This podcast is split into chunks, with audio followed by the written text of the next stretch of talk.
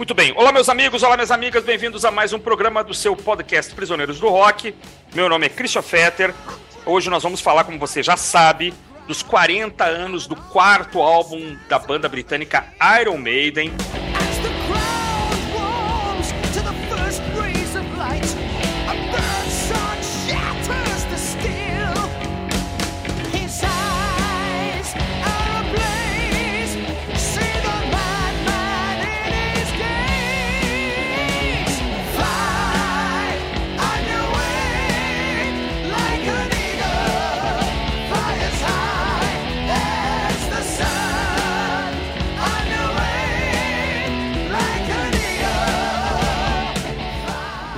Peace of Mind. Eu vou deixar meu abraço aqui para o meu querido amigo Felipe, que não participa hoje, né? Porque não tem esta banda no seu radar assim de forma tão uh, efetiva, né? Mas eu estou absolutamente bem acompanhado, né? De um habituê aqui do Prisioneiros e de uma luxuosa estreante que está aqui com a gente hoje. Então eu vou é, sem mais delongas, né, passar a palavra para a Líbia Heavy para que ela se apresente, depois o Marcelo Scherer se apresenta para quem porventura não os conheçam, e depois volta para mim aqui para a gente começar a falar desse disco da banda Iron Maiden. Líbia, muito obrigado por ter aceitado o convite, seja bem-vinda.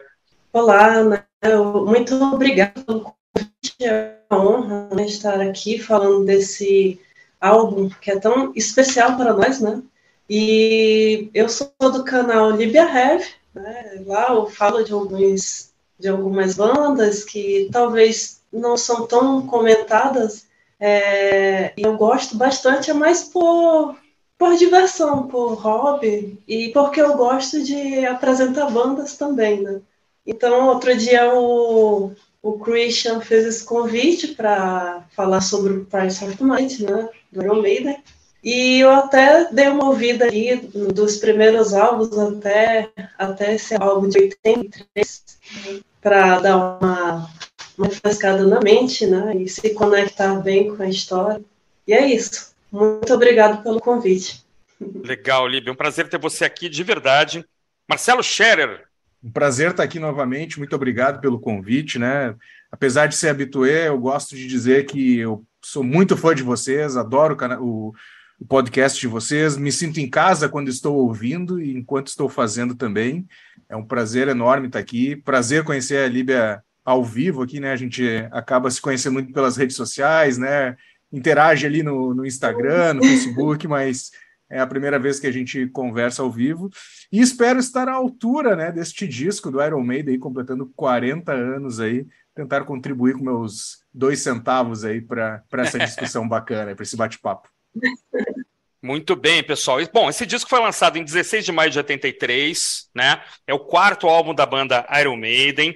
É o maior disco que a banda já tinha feito até então, em termos de duração, né? E é o primeiro com uma formação considerada clássica, né? Então, para quem né, chegou aí ontem, quem está começando a ouvir música, o grande vocalista Bruce Dickinson, né, a dupla de guitarristas Adrian Smith e Dave Murray, o baixista, o capitão Steve Harris, que fez aniversário agora em maio, é, e o estreante baterista Nico McBrain, né, que estava substituindo o grande baterista também, Clive Burr. Essa é a formação que está aí até hoje, né, na verdade, com mais um guitarrista apenas, né, e um disco que ainda fornece músicas para setlists é, da banda mesmo 40 anos depois.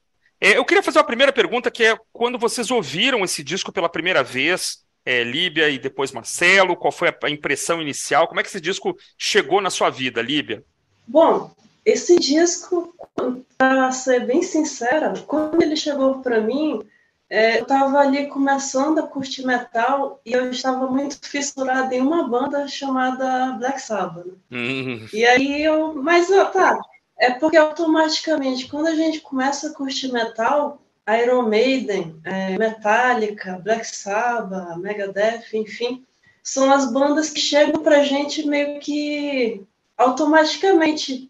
Ninguém te apresenta, ela, ela chega. Né? É, é algo assim, meio que automático. Só que é, dessas, desse grupo de bandas eu fui mais ali fiquei muito viciada em Black Sabbath mas eu não deixei de ouvir outras coisas então quando eu fui é, começar a colecionar CDs, né, tinham, acho que estava ali já naquela, começando o declínio da, das lojas de CDs, de discos, né?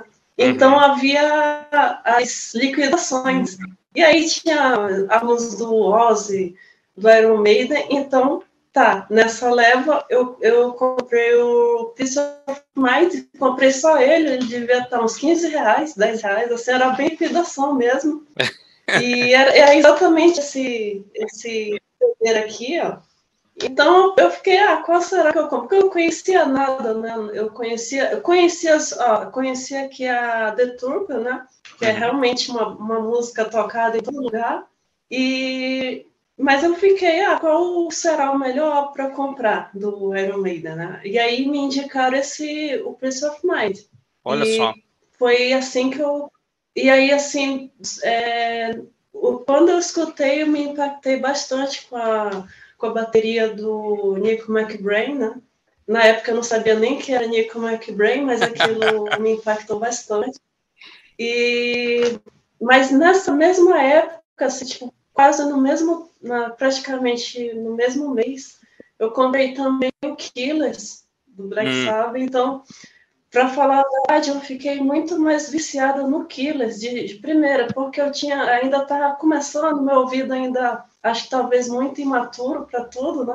E eu gostava de algo mais simples, talvez. Uhum. E, mas tudo mudou quando eu vi o show do Iron Maiden lá em Manaus, né? É, o Mário Mendes fez uma apresentação lá em Manaus, 2010, 2000, é, 2009, por aí. Uhum. E isso foi, foi, mudou toda a minha, a, a minha conexão com o Iron Maiden. Porque eu vi a apresentação da Uhum. E eu acho que, eu tô, sempre penso assim, eu acho que um show muda muito a nossa vida. E esse show da Iron Maiden mudou a minha vida, e aí sim eu fui prestar, de ouvir com mais conexão o Prince of Mind, né? E, e, é um álbum assim que eu imagino que na época quem vivenciou o lançamento, para quem ouviu naquele tempo, é, teve as suas primeiras aulas de história.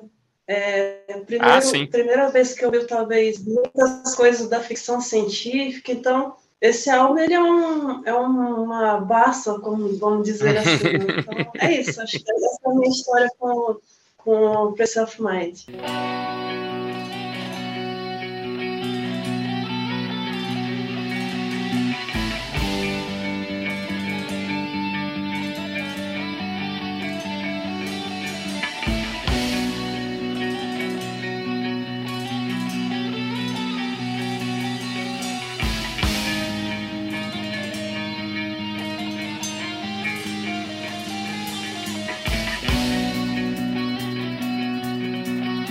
Bem, encer... bom, encerramos por hoje. Foi o nosso programa. Está... É, a Líbia definiu. Né? Podemos ir para casa. Podemos ir para casa. Para mim já está. Ela falou tudo que a gente ia falar. O, Marcelão, o Marcelão ficou muito triste, viu, Líbia, de saber que você é fã de Black Sabbath. O Marcelo, olha, é um cara que odeia Black Sabbath. Uhum. Fala aí, Marcelão, um pouquinho de Black Sabbath e como é que o Peace of Mind Como é que o Peace chegou na sua vida? Depois eu falo Black, da minha experiência aqui. Black Sabbath é uma das bandas da minha vida, né? Me pegou muito na adolescência. Acho que a Libia tocou num ponto bem legal, assim. É... Essas bandas que ela citou, né? Metallica, Black Sabbath, Iron Maiden, é... Scorpions. Scorpions, é. Do Scorpions eu acho que pega mais a tua geração. Judas, é. é. Isso, chegou Judas, muito fácil para nós. É, é. é, porque acho que, que, estourou muito na época, né? Uhum. Mas são bandas de por, porta de entrada, assim, pro heavy metal e pro rock um pouco mais pesado do que o rock and roll, tipo Beatles e Rolling Stones, né? E, e de uma certa forma, né, eu, eu comecei a ouvir música nos anos 90 então, mesmo que o Iron Maiden tenha se apresentado lá em 80 e poucos no Rock in Rio, ele ainda ecoava muito forte aqui no Brasil, assim, uhum. né, em termos de, de importância, assim, né?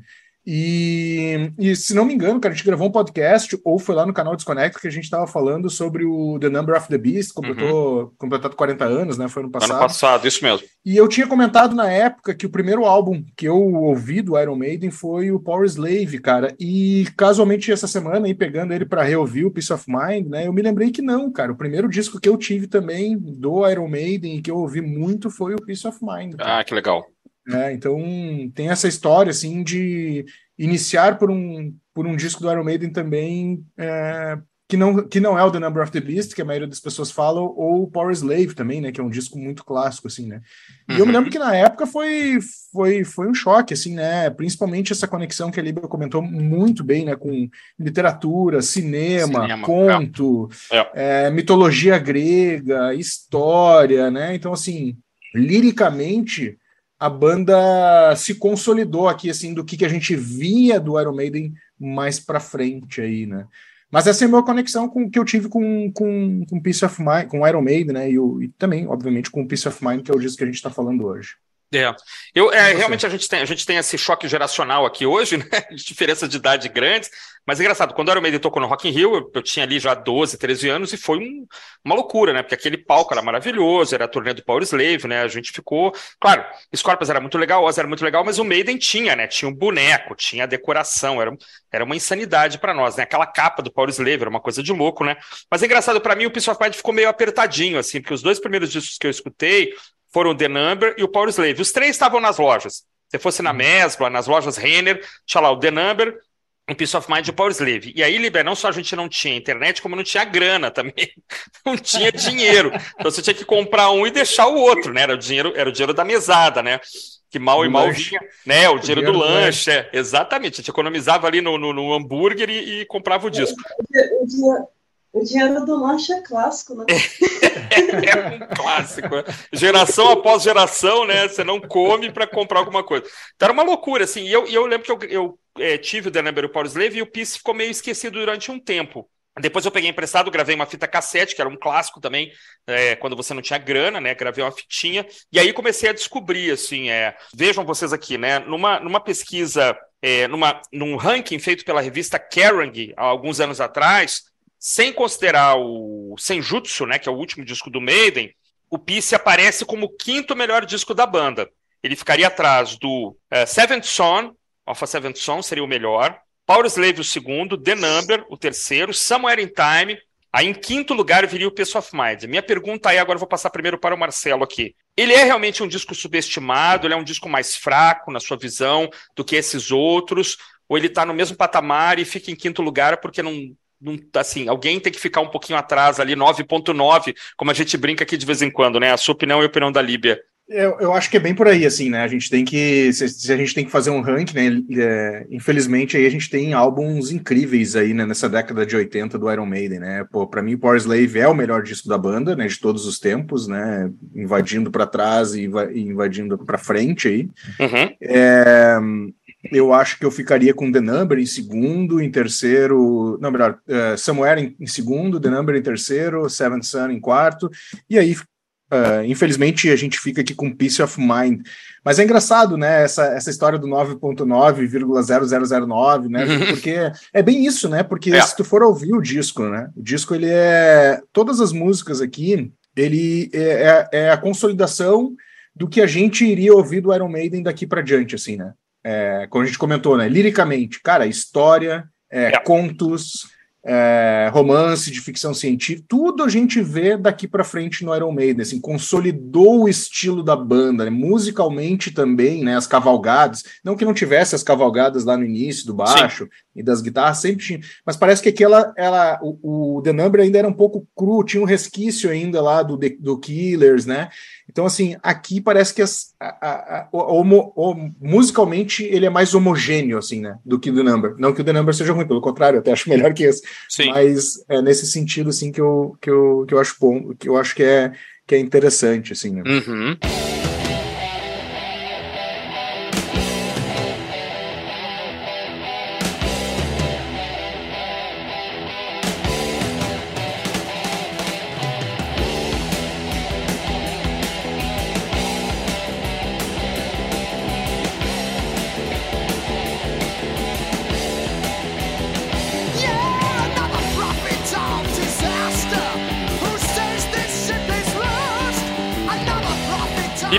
Concorda que de... você conhece, obviamente, esses outros também?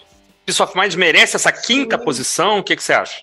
Eu acho que eu acho que ele merecia mais, mais estar mais acima por um motivo, né? É, assim, hoje em dia eu vejo dessa forma. É, e, e, eu concordo, assim, com muitas coisas, né? Mas, assim, não, assim, que, é, qualidade, né? Muito questão de, talvez, muito de gosto. É, porque o The Number, ele fez mais sucesso aqui na, na América, né? Talvez por questões culturais, é, talvez um álbum até mais fácil de ouvir, né? Uhum. Porque ele tem muita daquela raiz, das raízes do heavy metal, do punk, enfim. Mas o, o Peace of Mind, ele, ele merece um reconhecimento muito importante, porque ele, ele mudou a forma de como as bandas devem apresentar o seu álbum. É, porque, assim, eles ele foi um álbum é, lançado na, na hora certa. E, além da hora certa, é, a banda investiu muito em marketing, é, uhum. publicidade. Sim, sim. É, visual. Uhum. Então, aqui no Prince of Mind, eles, eles, eles em vez de, de viverem aqueles bons momentos do The Number, né, é, eles poderiam ali descansar, mas não. Ele já está, ele já, já os produtores, o, o, o empresário já se deu conta que era um momento que a banda não poderia descansar. Uhum. É, é, mexer no ferro enquanto está quente, né? Um, diz um ditado. Então, é, aqui a banda investiu todo o dinheiro, tanto que ele faz parte da trilogia de Bahamas, né? Ele, ele iniciou a trilogia de Bahamas. Estava economizando todo o dinheiro vindo do sucesso dos álbuns anteriores, porque no, na indústria musical, é, cada álbum é, nesse tempo de construção de uma imagem, né, é, poderia a qualquer momento ele ser uma banda, é, como muitas bandas que a gente conhece, que a gente se pergunta, poxa, é uma banda tão boa porque não é famosa, né? Uhum. Então, o, o, Iron Maiden poderia ser uma dessas bandas que são boas, mas não são famosas, não, não, não ganharam destaque lá, lá atrás nos anos 80. Uhum. E então eles, eles começaram a calcular tudo com muito cuidado. É, visual, nomes.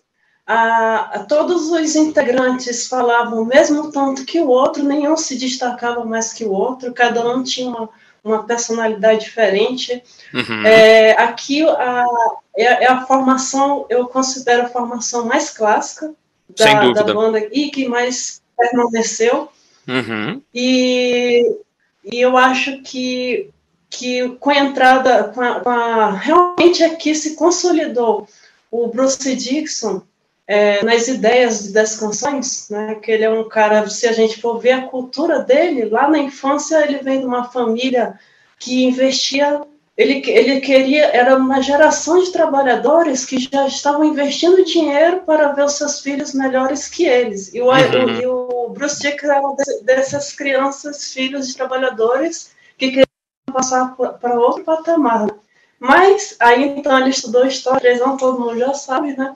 E, e aqui realmente ele jogou todas as ideias, né? Ali ele, junto com com o Steve Harris, lógico, né? Com o Steve Harris, cada livro que ele viu estava estava colocando uma música. Cada livro vira uma música. Uma música. é, cada filme. Então, então, eu acho que aqui é uma aula de como gerenciar uma banda. E Legal. inovou totalmente o cenário musical. Né? Que, que na, nesse, nesse lance do cenário da indústria musical poderia morrer em qualquer álbum, né? né? Que nem muitas empresas que você pensa, pode pensar daqui a três anos, não. Se, é, pode acabar ali mesmo aquele sucesso, né? É verdade. É, tem uma coisa interessante aqui. O momento aí, é, é 83. Entende, o momento 83 é muito interessante, porque você tem assim. É, as bandas ali, pelo menos as que eu conheço, né, da, da New Wave British of Heavy Metal, estavam em, em alta.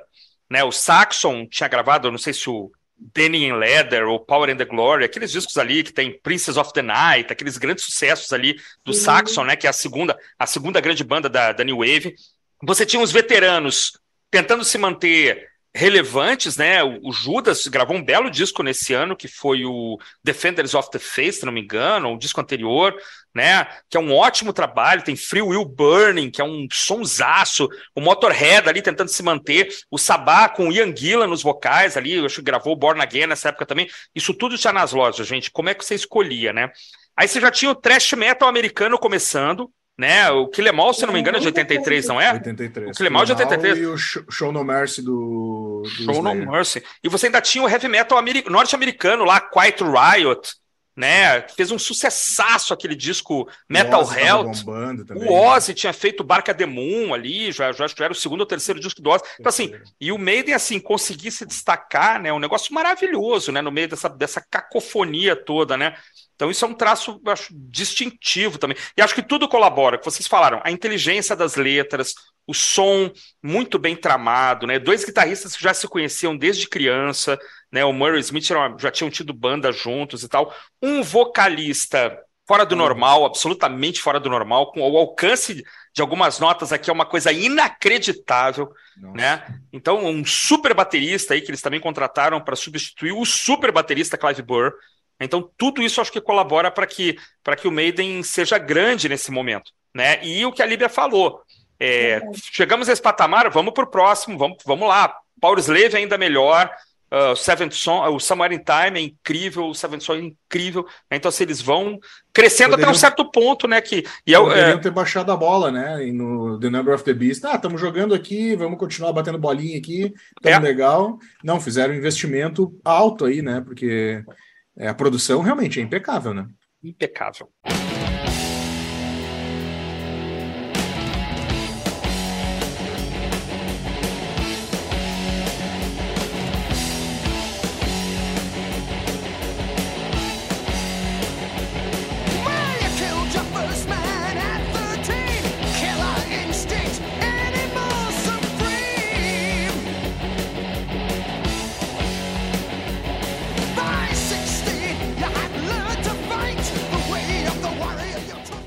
Aí eles passaram na época toda uma imagem nesse, nesse tempo aí de que eles estavam de bem com a vida, nadando na grana ali, né, no e tal. Mas, na verdade, eles foram para lá para economizar, para não pagar impostos, né? E, e até assim, é tudo. É, é, o paraíso fiscal, né? Tudo isso, porque tu, tudo era muito calculadinho, né? Se desse uma zebra, não, tinha ali sobrando. E, e eu acho interessante outra coisa, né? Assim, é, eu falo sobre muito, eu achei muito interessante essa questão da, da publicidade, do marketing deles, é, a questão do nome, Peace of Mind, né?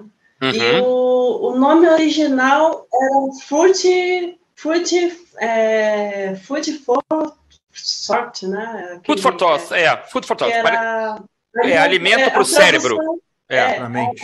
Para mente, isso. É alimento para o cérebro. Só que aí é, eles falam assim, na história, né? Assim, ah, é, eles estavam ali no bar e aí pensaram nesse Prince of Mind, já ligaram para o cara e mudaram o nome, né? Porque nenhum estava satisfeito com o nome. Mas assim, se você for pensar bem, é, é, o, no, o, outro nome lá, ele, ele mundialmente. Então, aí, aí eu fiquei pensando, cara, então, eles pensaram, naquele tempo, eles já pensaram é, no mundo inteiro, eles não estavam pensando só ali neles. Aí, Verdade. será que eles não pensaram assim, cara, é, esse nome, mundialmente, ele não é muito boa predicção de todos. E o Peace of Mind, ele além de ser fácil de, Tranquilo. de pronunciar, ele tem uma sonoridade mais agradável. Sem dúvida. Achei. Agora, pessoal, a gente sempre gosta de falar da capa, né? É, de todos aí que foram mencionados, eu acho, infelizmente, a capa, a capa menos brilhante, assim, né? Diante do The Number, do Power Slave, do, do Somewhere in Time, do o Seven Son ali, eu também acho meio esquisito, assim. Mas é uma capa. É, a expressão da Ed é muito legal, né? É. Careca e tal, camisa de força, mas eu acho as capas dos singles muito melhores. Não sei se vocês concordam. A capa de The Trooper virou uma coisa é, é, épica, assim, né? Um, uma imagem que é muito mais vista em camisas e tal. E a, o single de Flight of Icarus também tem uma capa muito bonita. Né? Então, infelizmente, eu não, não sou um fã, nunca fui, não serei, nunca um fã dessa capa.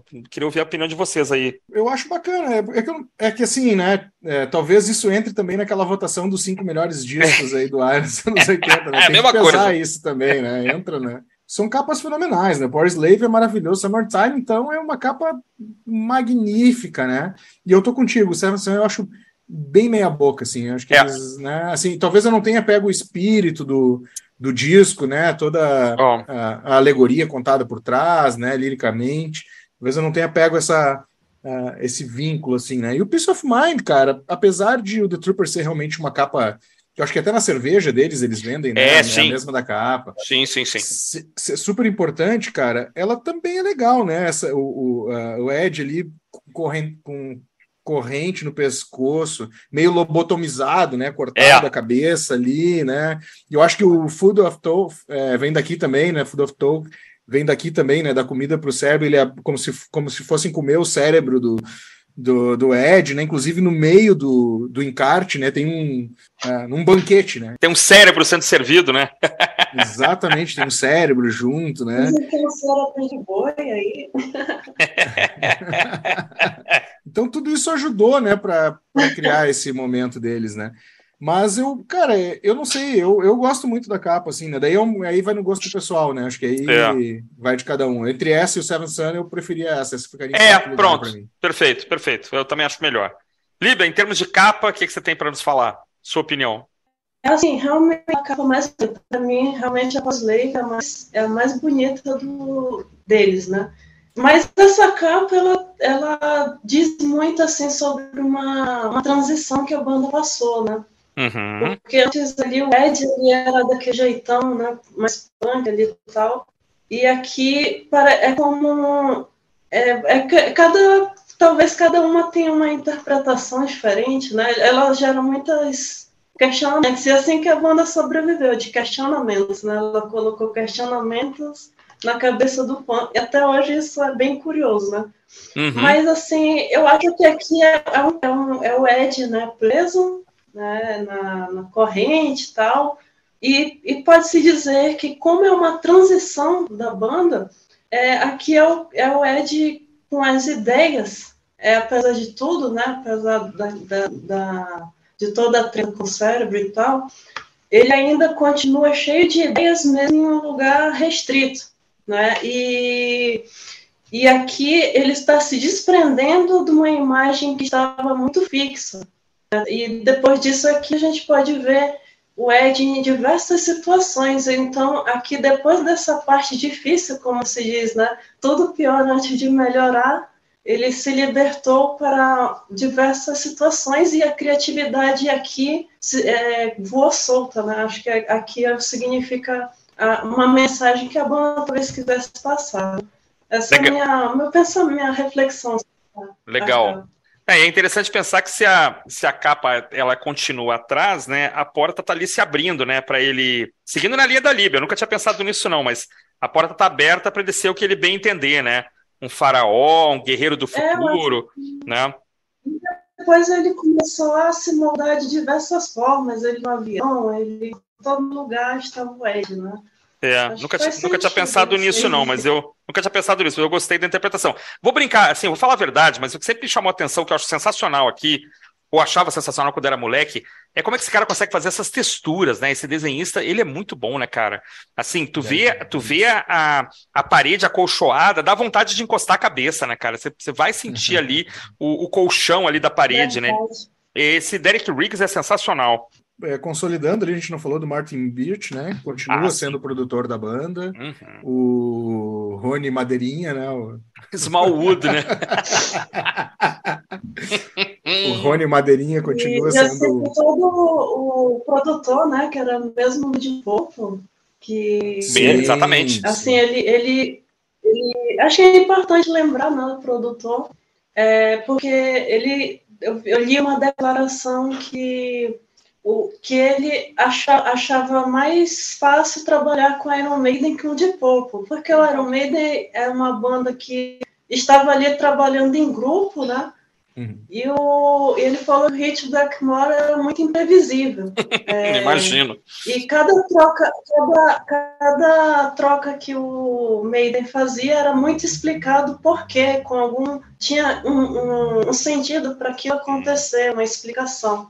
Legal. E acho que é legal. Acho que realmente fala muito ah, sobre trabalhar em grupo também, né? Acho que é importante lembrar disso. Sim. Com certeza. É, uma, uma, curiosidade também legal desse do, do Martin Birch e do Deep Purple é que quem indicou para trabalhar com o Iron Maiden, acho que a gente falou da outra vez, né? Foi o Rich Blackmore que indicou o Martin Birch tem uma banda muito legal na Inglaterra que tu deve, tu deveria trabalhar com os caras. Isso ele era mix, ele nem era produtor, ele fazia mixagem do Machine Head lá. E ele acabou conhecendo lá o Ron Smallwood, né? E, uhum. e, se deram muito bem, né? Assim, é impressionante, né? Como a conexão dele com a banda foi incrível, né? É. Assim, a gente parece que parece que ele é o hoje seria o sétimo elemento, né? Não é mais ele, né? Mas, é. mas na época era o quinto elemento, o sexto elemento da banda, né? Sem dúvida, sem dúvida. É um cara que já trabalhado com Fleetwood Mac, né? Ele tinha algumas assim como engenheiro de som, uma, uma carreira ali nos anos 70 bem eclética, digamos, né? Já era o Fleetwood Sim. Mac ali, antes de ser o Fleetwood Mac gigante, né? Depois o Purple e tal, e aí quando, quando casou com o Maiden foi uma coisa assim, tanto que uh, ele, ele uh, depois do Maiden, eu acho que ele não produz mais nada, ele meio que se aposenta, assim, ele, os últimos é, 20 anos de vida cara. dele, ele, ele não trabalhou nos anos 90, 2000, acho que não trabalhou com ninguém, que é incrível, né? É verdade. É, foi um investimento para a vida dele. Né? fez um realmente um, Está um trabalho que se deu. Outra coisa assim, né, que é bom lembrar, né, assim, sobre essa fase do Peace of Mind, é, é realmente as, é o que a gente estava falando um pouco antes agora sobre o Ed, né, uhum. que o Ed ele ele realmente deu uma um, ele virou é, ele virou um mascote muito interessante da banda e, e, que a banda não perdesse, não ficasse muito presa a uma imagem, né? É, pensando bem, por exemplo, Kiss, é, usando máscaras, né? E, e aí a, o Kiss muito preso à imagem, aí eles queriam mudar às vezes visual e o público não recebia tão bem como, como aconteceu esse ano, em 83, né? Eles tiraram a máscara. Exatamente. É, e a gente não ficar preso a uma imagem é, única, né? Sim. Então, acho que eu achei uma sacada muito boa essa do Ed, de ele poder mudar e a, e a banda também, e não ficar aquele, aquelas críticas quanto à imagem, né? É verdade. Tem um videoclipe sensacional que eu acho que é de Wasted Years, que deve aparecer uns 200, umas 200 encarnações diferentes do, do Ed The Head, né? É um vídeo bem emocionante, fala da vida na estrada e tal, do disco Summer Time, né? E aí tem uma hora que é quase assim, 3, 4 por segundo vai aparecendo na tela. E tu vê que ele já até Papai Noel, o Ed já foi, né? Tem cartão de Natal, enfim, é uma coisa é super versátil, né? Claro que ele segue uma linha daquela turnê, né? A banda tá gravando um disco X, ele tem aquela. Mas o, a arte é. Não tem limites, né?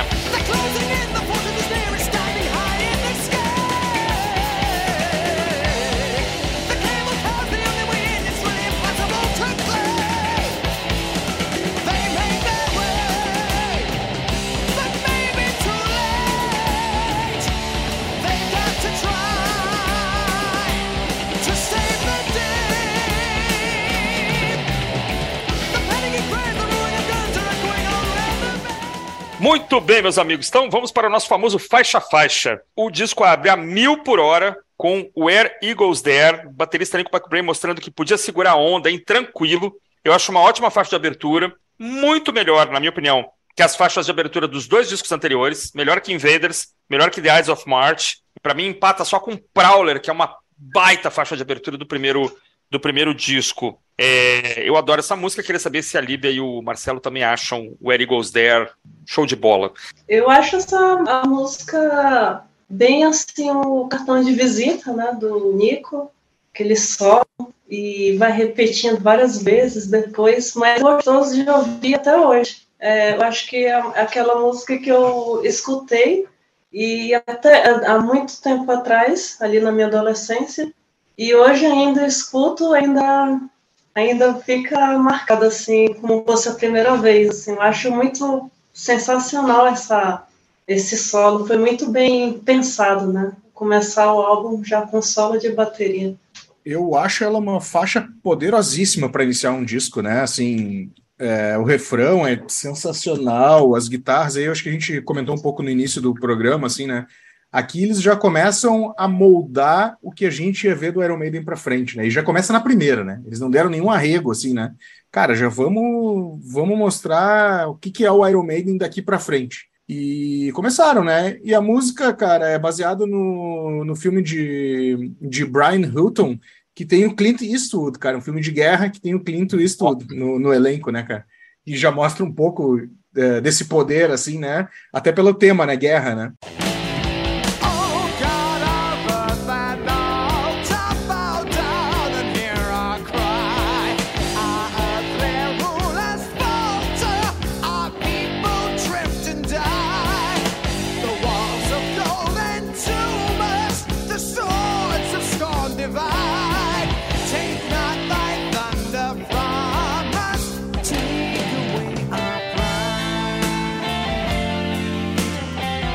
Segunda faixa, Revelations, que é a primeira música que tem só o Bruce Dixon como criador, né? Assim, é, idealizador da música, fez as letras, fez as melodias, né? Assim, o Bruce aqui ele já está mais solto do que no The Number of the Beast, né? O The Number tinha um grande problema, eu não sei onde é que eu li, cara, se foi na biografia uh, do The Number, que ele tinha ainda um contrato com a antiga banda, com a Samson, com o Samson, né? uhum. né? Que ele não poderia aparecer como criador ou autor de uma faixa ali, porque eles tinham alguma, alguma questão contratual, assim, né? Uhum.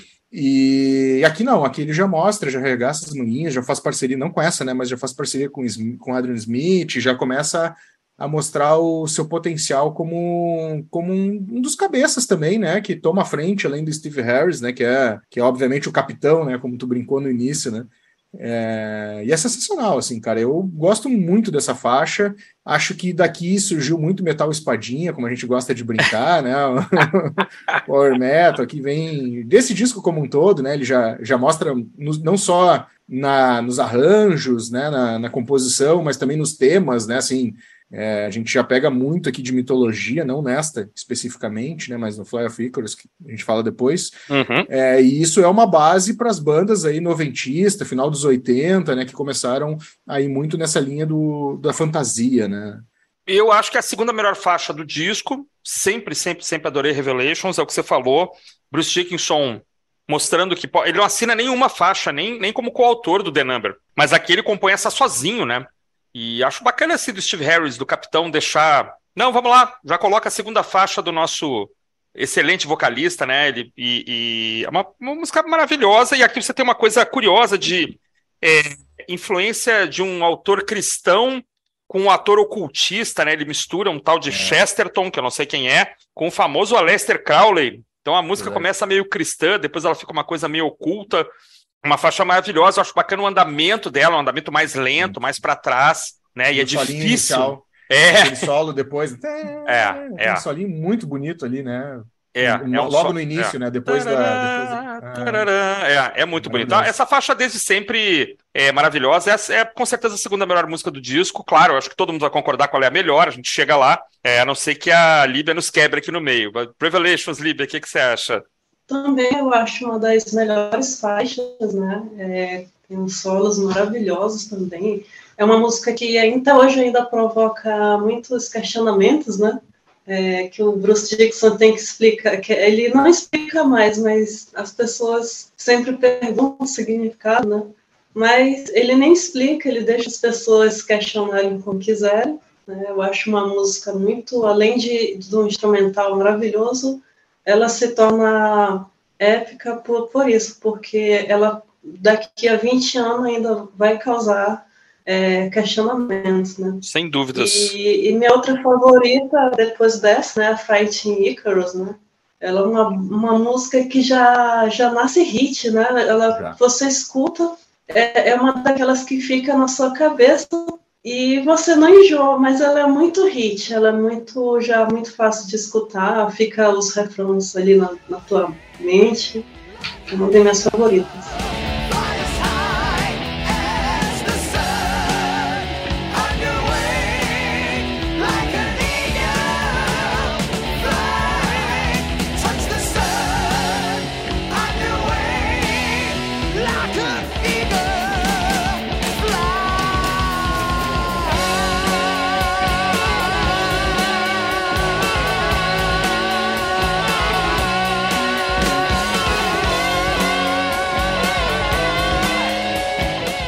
Marcelão, Flight of Icarus. Cara, mitologia grega, né? Mitologia grega, lindo, maravilhoso. Bruce Muito Dixon arregaçando no vocal, né? Arregaçando, estão lá em cima, né? Óbvio que tem a partezinha mais lenta ali, mas quando, quando estoura ele vai, né? E ele no auge do, do seu potencial vocal, né? Você falou de 83, né, cara? Cara, sei lá quantos anos ele tinha aí, 20... 25 anos, 24 para 25 uma moleque. potência, uma é. potência vocal, assim, porque nessa idade, apesar da, do, do, do, homem já ter passado pela troca de, de, de voz, né? não, não tem mais o agudo, o desafinado, né? Aquela, aquela voz de taquara rachada que normalmente a gente passa na adolescência. a gente passa. Ele já, ele já está consolidado, assim, né? Como, como vocalista, assim, né? Ele já, ele já sabe trabalhar. Aliás, ele já sabia desde o Samson, né? Mas ele, aqui, aqui ele domina com perfeição o instrumento dele, né? Aqui ele, cara, aqui deixa para mim. Enquanto lá é. ele se esganava para dar aquele grito no The Number of the Beast, né? Assim, é, o esganar não falando mal, né? Mas assim, no sentido um de. Um esforço maior, né? Cara, o Martin Birch fez ele gravar umas 5, 6, 7, 8, 10 vezes até ele achar a perfeição, né?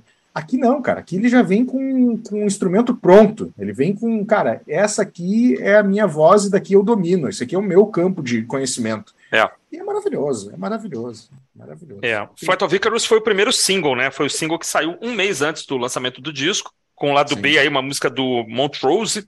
Depois tem uma coletânea que sai, né? Com esses, esses lados Montrose B. é do Sammy Hagar. Era do Sammy Hagar, exatamente. Era o ah, Ronnie, Ronnie Montrose e o Sammy Hagar no vocal, exatamente. Perfeito. E aqui você tem a parceria do Dickinson com o Adrian Smith na composição, né?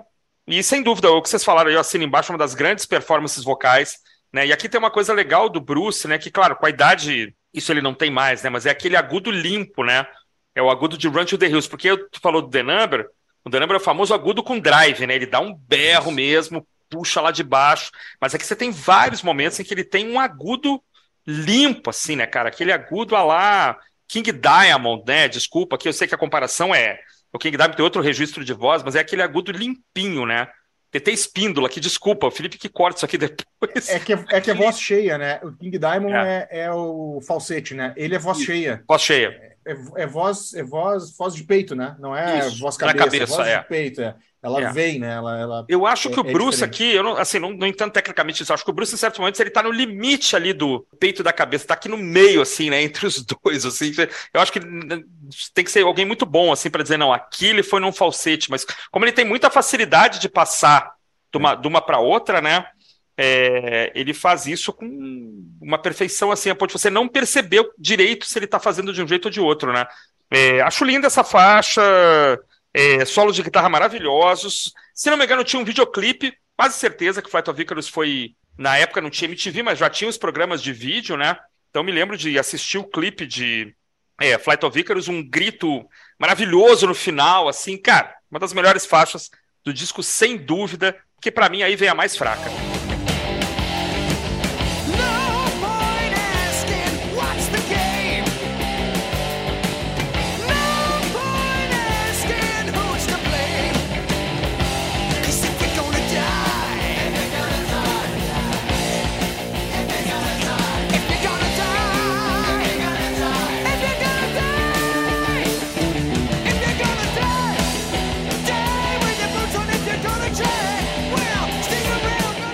Die With Your Boots On, infelizmente, parece uma música do Iron Maiden do passado. Quando ela entra, parece, para mim, parece que o Paul Diano vai começar a cantar. Não que isso seja um problema. É claro que o Paul Diano tem belíssimos momentos com o Maiden, né? Tanto no primeiro quanto no segundo disco. Mas eu acho mal resolvida, assim, não, é a música mais fraca. Você tem que ter uma mais fraca é Die With Your Boots On. Estou sozinho nessa consideração ou vocês de alguma forma concordam comigo? Líbia primeiro, diga lá. Eu acho que é aquela, é aquela música que faz a visão ali, começando ali o, o início e o final do lado A, né, eu acho. E Ela fecha o lado A, exatamente. lado B, que eu acho que é o lado B tem as músicas que eu acho as minhas, uma das minhas favoritas também. Porém, é uma música que passa uma boa mensagem, né? Que fala sobre morrer lutando e não desistir, né? Bem a cara do, do Iron Maiden. Pelo menos Perfeito. essa boa mensagem tem. A mensagem e é boa. E aí vocês estão falando né, sobre o entregar toda a sua voz e tal. E falo muito disso. Acho que nessa, nesse álbum o Dixon entregou todo o vocal que ele poderia entregar. Né? Então, essa música aqui, pode-se dizer que ele mereceu dar um descansinho ali e aquela quebrada no, no álbum e para começar uma nova fase. Acho que por isso talvez é um álbum fácil, de, é um álbum bom de escutar, você começa a escutar e não tem, você não consegue passar uma música, né? Acho que, acho que faz, faz, faz uma soma que faz dá um equilíbrio no álbum aí, de certa forma. Mas não, tem não... uma boa mensagem. Uma eu queria só dizer que ela está no lugar certo para mim. Ela está no lugar certo. Ela fecha o lado A porque ela não poderia estar em outro lugar. É. E, e, ela tem uma coisa curiosa, só antes de passar para Marcelo, que ela é, é fa fa falsamente fácil de cantar, né? Porque quando chega no uhum. refrão, ele fala, ele canta, ele, né, ele é obrigado a usar algumas técnicas ali. Tanto que eu já vi ao vivo, não sei que disco que tem ela ao vivo, não me lembro agora que o Iron Maiden tem muito disco ao vivo. Desculpe aí os puristas, né, que sabem cada disco ao vivo decora. Mas o não é nada fácil, não é nada fácil. E acho que ele, ele canta é. muito bem, é uma música muito bem cantada. Eu só acho ela mais fraca de todas, assim. É, é difícil falar de um disco tão bom como esse, uma música. é difícil escolher, né? A música mais fraca, né? É brabo. seja essa. Mas eu gosto dos riffs, eu gosto dos timbres iniciais ali, cara. É, eu não sei, é, assim, eu imagino, né, que o Adrian Smith aí deve ter usado Les Paul nesse com Marshall, né? Tem um, um, um, calor diferente, né? Um Marshall valvulado, né? Tu, tu percebe a diferença do som quando tu vai para uma Fender é, Stratocaster. Não que a Fender não tenha um som também, mas é, até porque a do, a do Murray, do Murray ali é mexida, né? Mas uhum. assim, ela é, ela é diferente, né? O timbre, né? ela tem um calor diferente, então acho que, que, que pega muito aqui, né? O, tu falou que essa música te lembra, né, Cristian, para trás, né? Eu já, eu já acho que ela me lembra o No Pray for the Dying. Olha só. As músicas do No Pray for, a, a, a, métrica dela, não o início, mas a Sim. métrica que vai entrando no refrão e depois aquele refrão ali mais um pop, né, mais, mais palatável, mais audível, assim, mais fácil de, de consumir. Então me lembrou um pouco no Pray for the Dying, que para mim é. é o disco mais fraco aí que eu tenho ouvido do Iron Maiden, né? Porque dos 2000 ali eu me distanciei um pouco da banda, então também ah, não, tenho, não tenho muito parâmetro para dizer o que, que, é bom ali nos 2000, além de Todos nós. World e o último ali, né? O, o Senjutsu. Mas sim, cara, eu acho que é talvez a mais fraca por isso, assim, né? Porque me lembra No Pray for the Dime, que é um disco para mim bem fraco do Iron Maiden, assim, é. se comparado com os outros álbuns que a gente tem na história da banda. E aí depois a gente entra no clássico, né? You'll take my life, but I'll take yours too. You fire musket, but I'll run you through. So when you're waiting for the next attack,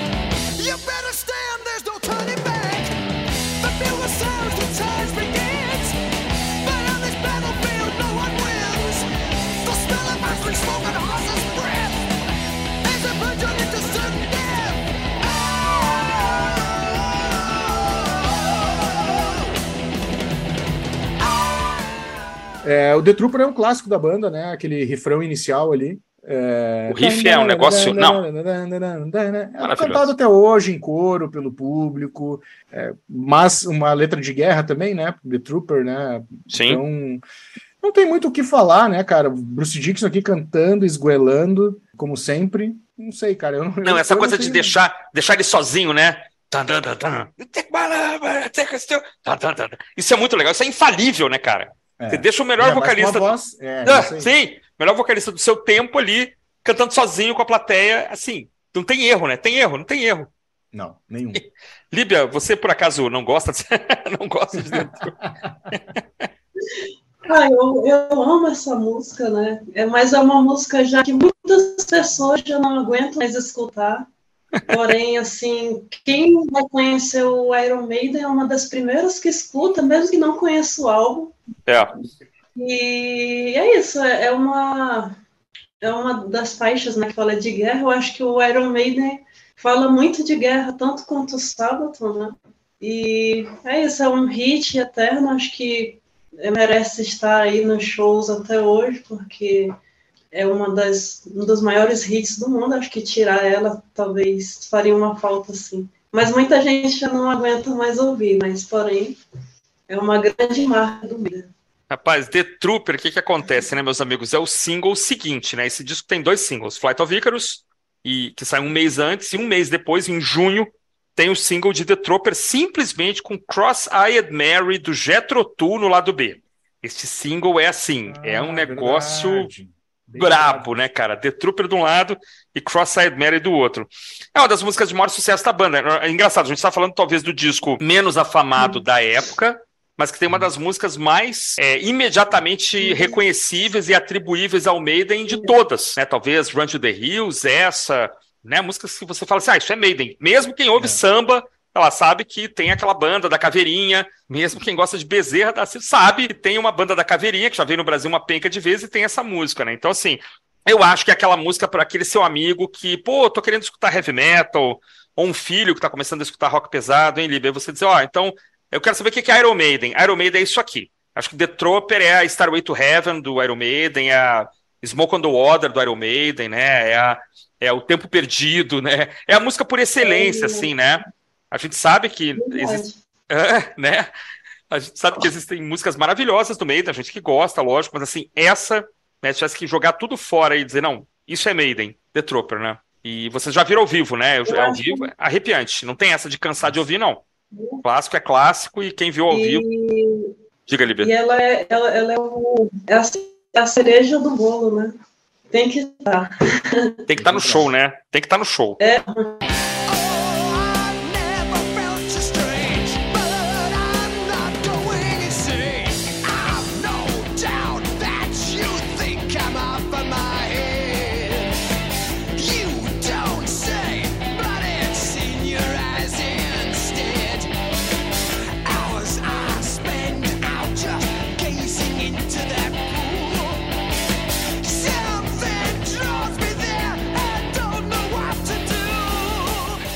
E outra faixa, assim, que eu acho a próxima, que é Still Life, né? é, é a minha favorita do álbum, é Still Life. Olha! E é interessante, né, essa questão do a Still Life, ela começa com aquele um dizer aí estranho, né, porque na época diziam que eu, o Iron Maiden já estava cansado de ser chamado de uma banda satânica e não sei o que, né?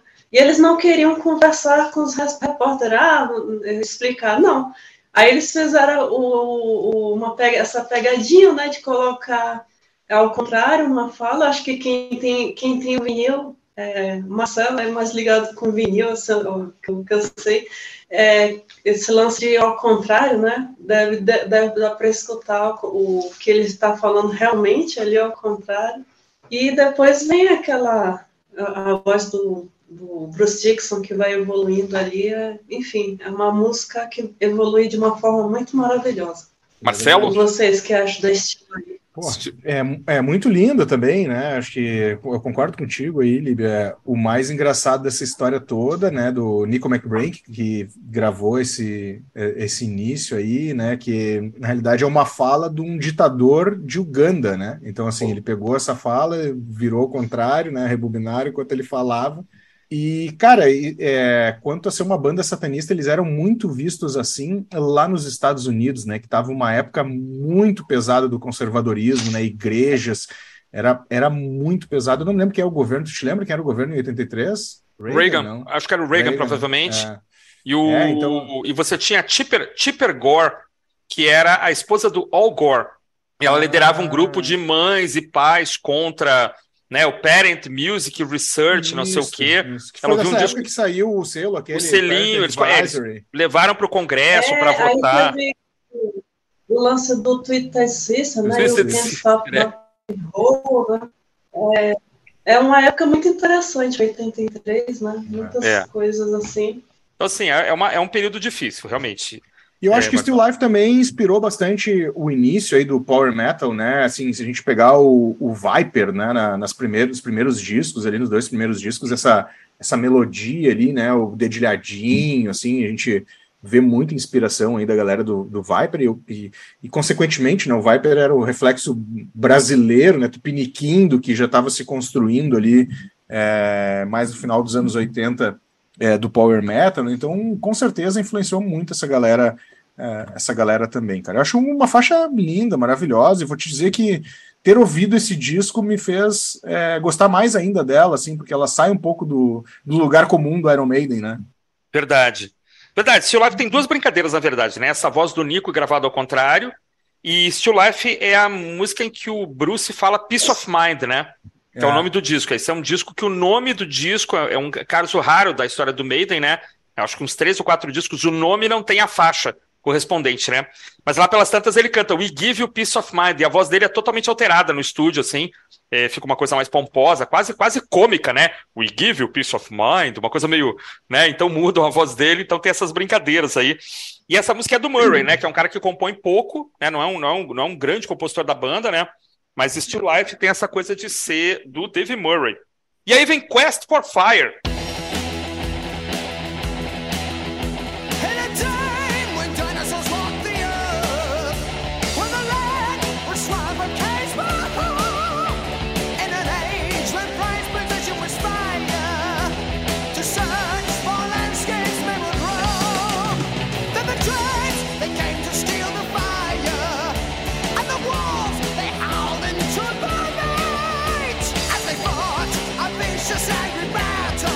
Que é baseado num filme, né, que fez muito sucesso aqui na época, que era Guerra do Fogo, do cineasta Jean-Jacques Annaud, que eu não sei se é canadense ou francês, aí desculpe a minha ignorância. É, um, o Jean-Jacques Annaud fazia uns filmes que não tinham diálogo, né, francês, né, Jean-Jacques é. Annaud. Não tinha diálogo, então esse Quest for Fire é um, são tribos pré-históricas brigando pelo fogo e tal, e não tem, não falam nada, né, é muito interessante, assim, o filme. Aqui o Bruce faz uma nota altíssima, não sei se é a nota mais alta do disco, talvez seja aqui. E tanto que interessante, é, ele não repete essa nota depois, né? Quando ele volta né, na estrofe, ele, ele já não repete, ele faz uma vez, depois não faz. Não sei se já estava pensando aqui que ia ter que reproduzir isso ao vivo, né? Talvez uma estratégias de vocalista, né? Mas eu adoro, assim. Bom, daqui para frente eu vou dizer que eu gosto de tudo, mas vamos lá. É, Quest for Fire, é, Marcelo, a gente deixa a Lívia por último agora. Cara, Quest for Fire começa com o Nico McBrain também detonando tudo junto com os riffs, né? Assim, acho que, cara, é, é, não tem como dizer que eles não acertaram a mão na contratação do Nico, né? Não. Cara, tá aí até é hoje, né? Está aí até hoje. Um monstro, né? Um monstro na bateria, né? Assim, poucos caras conseguem. É, ele era um cara. Ele era, não, ele é um cara mais velho da banda, né? Então, uhum. quando ele entrou na banda, ele já era o mais velho. Então, muito possivelmente também essa esse lance de ter uma técnica mais apurada se deve também a isso, né? Porque ele é um cara que estudou mais, há mais tempo do que os outros, assim, né? Se for isso. pensar pelo, pelo raciocínio de idade, né? Se a gente for olhar pela, pela faixa etária, né? Então, assim, cara, ele entrou como uma luva na banda e aqui ele é. arregaça já no início, né? Ele, cara, ele estraga, né? Estraga no bom sentido, assim, né? Ele vem com. ele vem com tudo. E o vocal do Bruce, né, é uma sirene, né? Air Siren, né? Assim, é verdade. É o, é o cara que, que Cara, assim, é, é o período mais áureo da banda, assim, né, em termos de qualidade, né, de não que o, o, o Power Slave também é uma maravilha, né, mas assim, me parece que aqui eles estão com vontade de mostrar quem é o Iron Maiden, que fez um baita de um disco com The Number of the Beast, mas aqui eles querem dar o passo para eternizar a banda, assim, né, obviamente que a gente sabe que ele eterniza mais em Power Slave que nesse aqui, mas a vontade do, da banda em mostrar ela fica clara em todas as faixas, né? Tu não, tu não vê eles entrando meio de, né, assim, molengão, não, eles vão, é. vão no meio, eles vão no meio. É isso. Líbia. Líbia, Quest for Fire. Bom, é uma excelente faixa, né? Ela é tão comentada com muitos hits, mas é aquela música é, que faz você voltar no álbum várias vezes e tirar algo diferente, né? Aí, por exemplo, eu, eu, eu eu ainda não assisti esse filme, então já deu curiosidade de assistir Fica esse filme aí. Então é isso, é, é, é uma daquelas faixas que pouco comentadas, porém é, muito boas, muito boas pela, pela sua. É, como é? Quando um instrumental, assim, cada, cada instrumental se destaca de uma forma, né? Mesmo ali o Dave Murray solta ali um riff mais também energético, melódico, mas enfim, é uma ótima faixa e eu concordo com tudo que vocês disseram. O lado 2 não e tem é música isso. fraca, né, gente? O lado 2 não. não. tem música ruim, né? Mas nenhuma. É, é, é, é verdade, é verdade. É uma, dessa, é uma dessas faixas, essa é uma faixa que, que você volta depois de anos e talvez ela se torne sua favorita, né? Ela se é. torne o seu hit. É. E é o lado B, né? Que é lindo, né? Que muitas pessoas vão reouvir e olha agora agora eu vou ouvir essa faixa, porque nas primeiras audições os hits chamam muita atenção. Isso é uma coisa que você falou que é muito interessante, Líbia. Assim, eu, eu confesso aqui, às vezes, a minha dificuldade de escapar dos hits e, e dar mais atenção para aquela faixinha ali escondida no lado B e tal. Várias vezes eu passo por esse problema.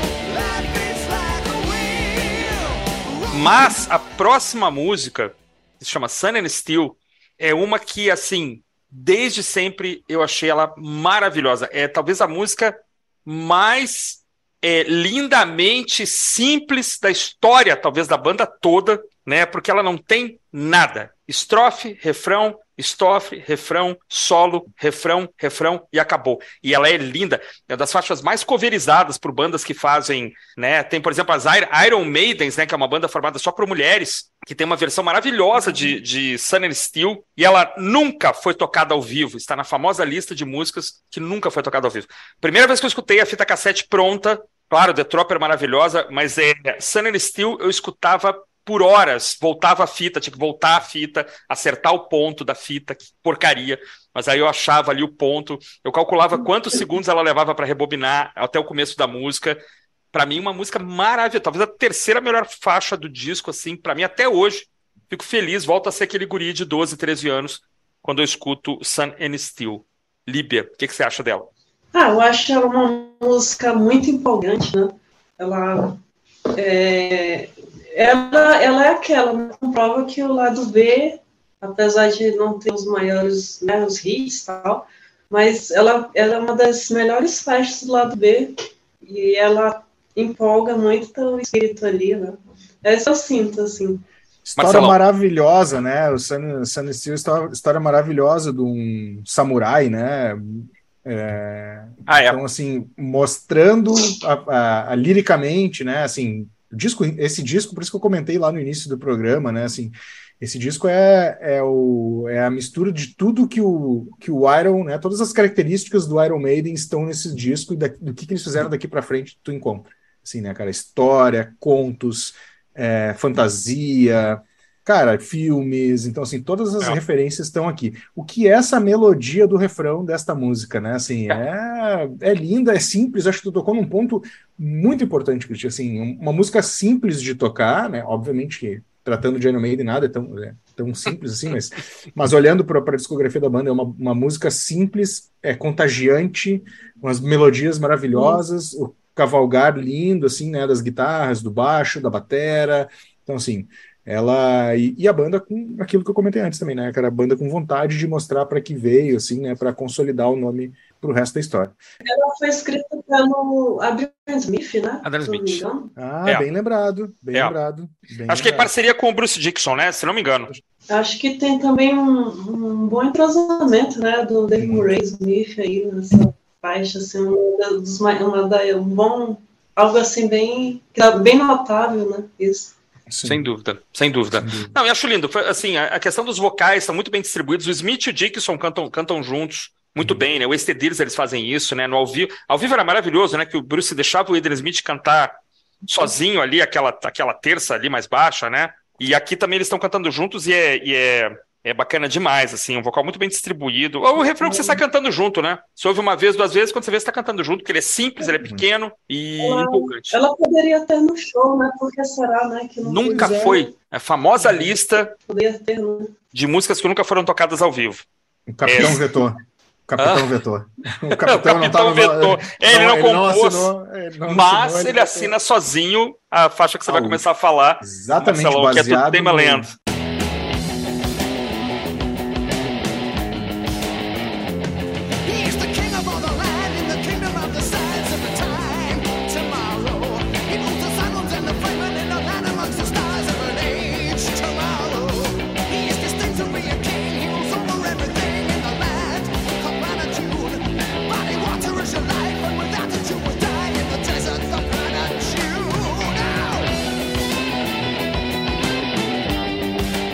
Exatamente, baseado no livro Duna, né? Duna. Esse é o nome do autor, na realidade. É Frank Herbert. Frank Herbert, famosíssimo, né, por sinal, uhum, né? Uhum. E ele não e ele não deixa a música era para se chamar Dune, né? e ele vetou, ele não gosta de rock, não gostava de rock, muito menos rock pesado, né? Como como a gente os nossos pais, os nossos as pessoas mais velhas é o rock paulada, né? Muito rock, menos rock é. paulada, né? Reza a lenda que ele disse: não gosto de rock é, não gosto de rock pauleira e não gosto do Iron Maiden e não quero que meu nome fique na. Isso aí, exatamente. Mas é. a, a, letra é baseada, né? Tu pega a letra, 100%. Tu, vai ver, tu vai ver toda, todo o enredo, né? O plot, como a gente chama em inglês aí, né? E, cara, aqui qual é o é. tempo dessa música, né? 7 minutos e 25 segundos. É um épico, uma, uma epopeia, é. é, assim, mostra que a banda sempre gostou de temas longos, né? É. E tirando acho que os dois primeiros discos que são, acredito que pela influência do, do, do, punk, né, assim, do do it yourself, né, esses dias eu falei que o Iron Maiden tinha influência do punk e fui, quase apanhei nas redes sociais, né. Confessamente. Tudo bem, né? É, né? Tipo assim, mas então assim, então para tirar o, punk, o, nome punk do lado, vamos botar o do it yourself, que é a influência que o Iron Maiden pegou do punk, né? Faça você mesmo, construa você mesmo a sua carreira é, e a sua história. É, tirando os dois primeiros álbuns que tem muito disso, é, daqui do, do The Number of the Beast em diante, cara, tem faixas enormes, né? O Summertime Sim. tem faixas enormes, o Sim. Power Slave tem faixas. Então, assim, eu não consigo entender assim essa birra da galera com músicas compridas do Iron Maiden, né? Eu, eu particularmente acho isso aqui um, uma epopeia lindo, maravilhoso de ser ouvido, do início ao fim. E uhum. vou dizer o seguinte, cara, eu acho que esse disco foi muito bom ter ouvido ele de novo, porque subiu no meu conceito. Legal, hein? O que acha do Tame Land? Eu concordo com tudo que você disse, né? É, isso que esses dias ouvindo, né, o Peace of Mind, como eu, eu criei, ainda ele subiu mais no meu patamar ouvindo esses dias e lendo sobre ele e tudo mais, né? E, e aí você vê a, a, como a banda já desde os anos 80 já vem numa linha que as pessoas tanto criticam hoje nos novos lançamentos. Né? Eu não tenho problema nem com músicas longas, na verdade, quanto, quanto maior, melhor para mim. É, 20, por exemplo, os 20 minutos do Rush lá, tipo, aparecem 12 minutos, é, é. é, um desse tipo aí. Tipo, poderia tocar lá 20 minutos, 30 minutos, para mim tava ótimo. É porque é uma música muito bem é, dividida, ela é muito bem. É, tem uma, uma evolução muito boa. Muito. E, enfim, tanto e, e, pega, a, pega o ouvinte tanto pela história quanto pelo, pelo instrumental dela.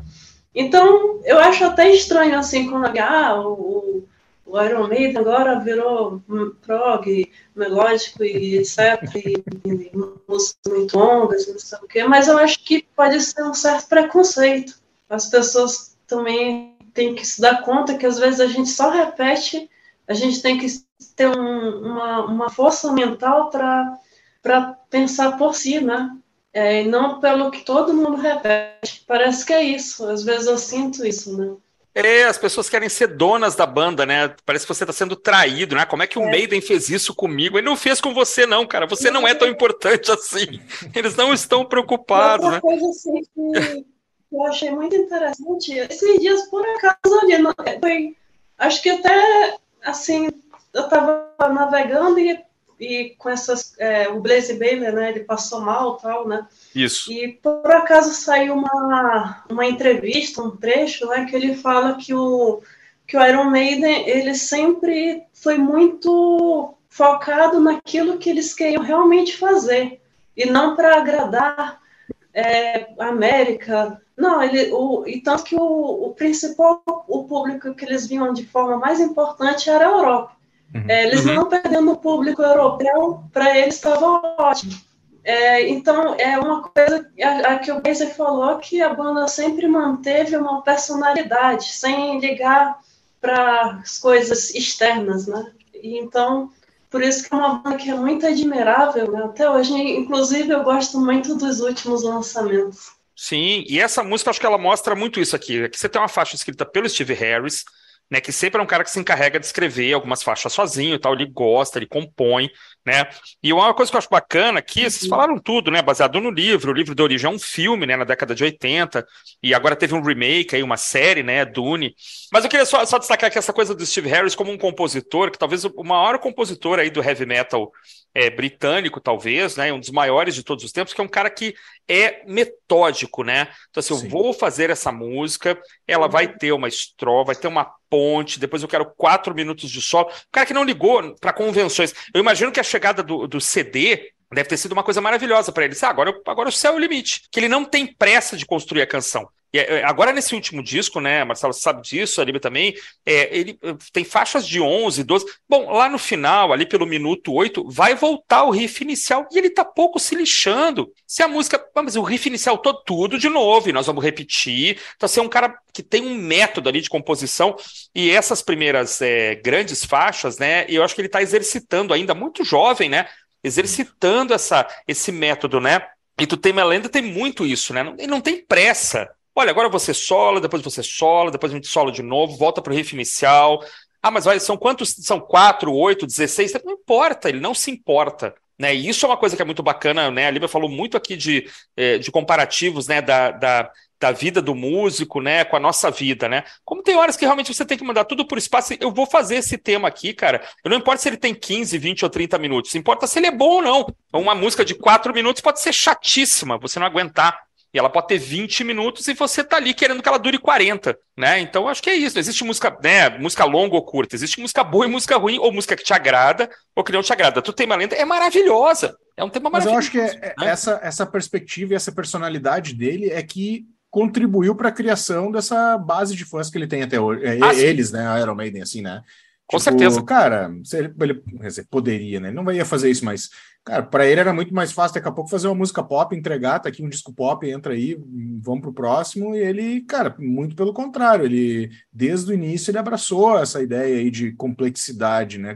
A gente sempre fala da, da, da do desempenho do disco, né? Que é uma coisa legal também. É, eles tinham pegado o primeiro lugar na Inglaterra com The Number mas o. Peace of Mind ficou em terceiro lugar, quer dizer, foi menos, menos bem posicionado na Inglaterra. Já nos Estados Unidos, o Peace of Mind chegou à 14 posição, melhor posição de todos os tempos nos Estados Unidos. A gente já falou o que, que vinha acontecendo na América no começo dos anos 80. The Number tinha pegado uhum. só o número 33 na parada da Billboard. O Killers, que é um ótimo disco, foi o 78. O primeiro Iron Maiden nem entrou. E aqui eles chegaram a 14 lugar é, claro, depois vieram os números um aí, mas o disco mais bem posicionado até então.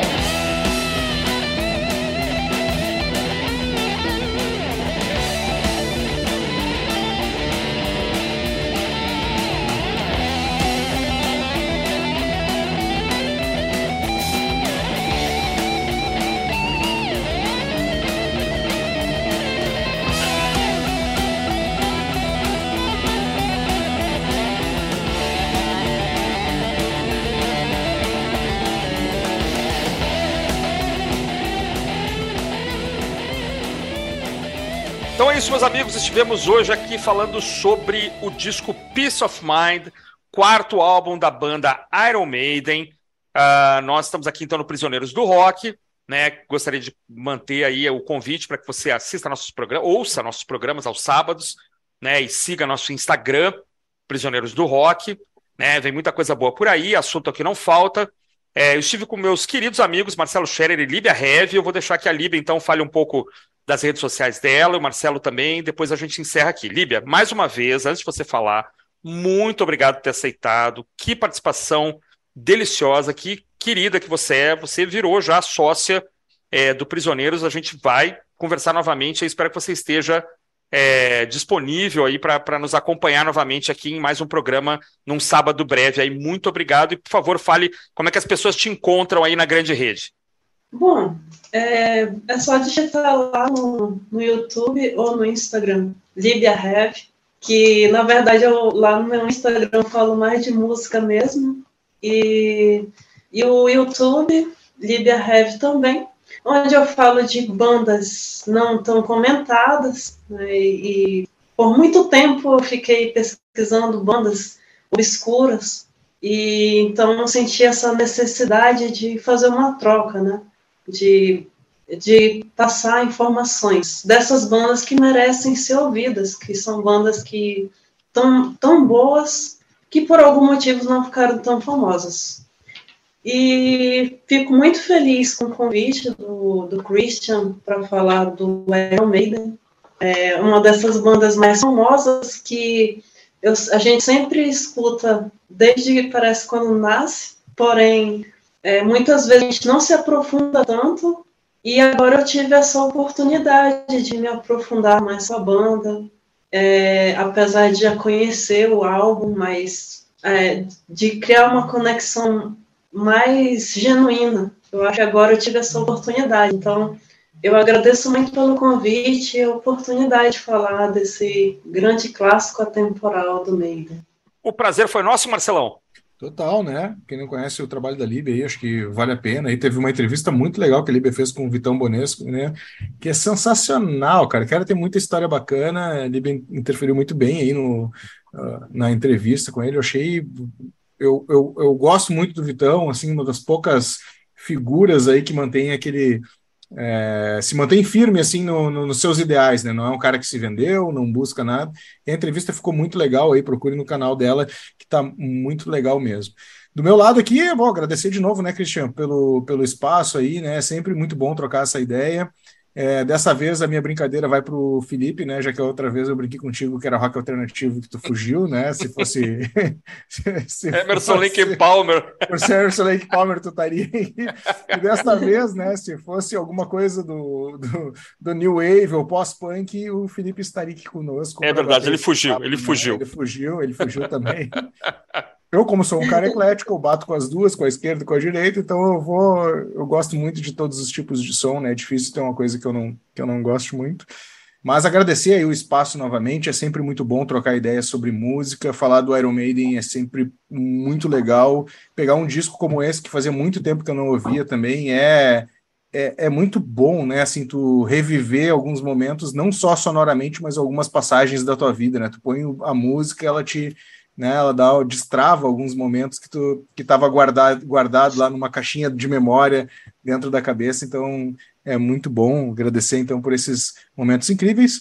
Quem quiser conhecer a Desconecta aí, nós estamos agora. Cara, agora eu abri o caminho de todas as redes sociais do mundo, né? Do TikTok ao, ao Facebook. Então, estou fazendo rios a lavar por tudo que é lugar. Então, qualquer um aí, TikTok, Facebook, é, Instagram, é, todas elas. Também, né, obviamente, a gente tem o canal, né, o Desconecta, e tem aí o outro canal é, no YouTube, que é o Desconecta Plus, então estou com dois canais, um focando mais é, no colecionismo, né, trazendo algumas, é, alguns discos comemorativos, fazendo live, que é o Desconecta, e a outra mais voltado para um lado mais documental, né, fazendo um documentário e história das bandas e momentos históricos específicos aí do rock, então está todo mundo convidado a participar.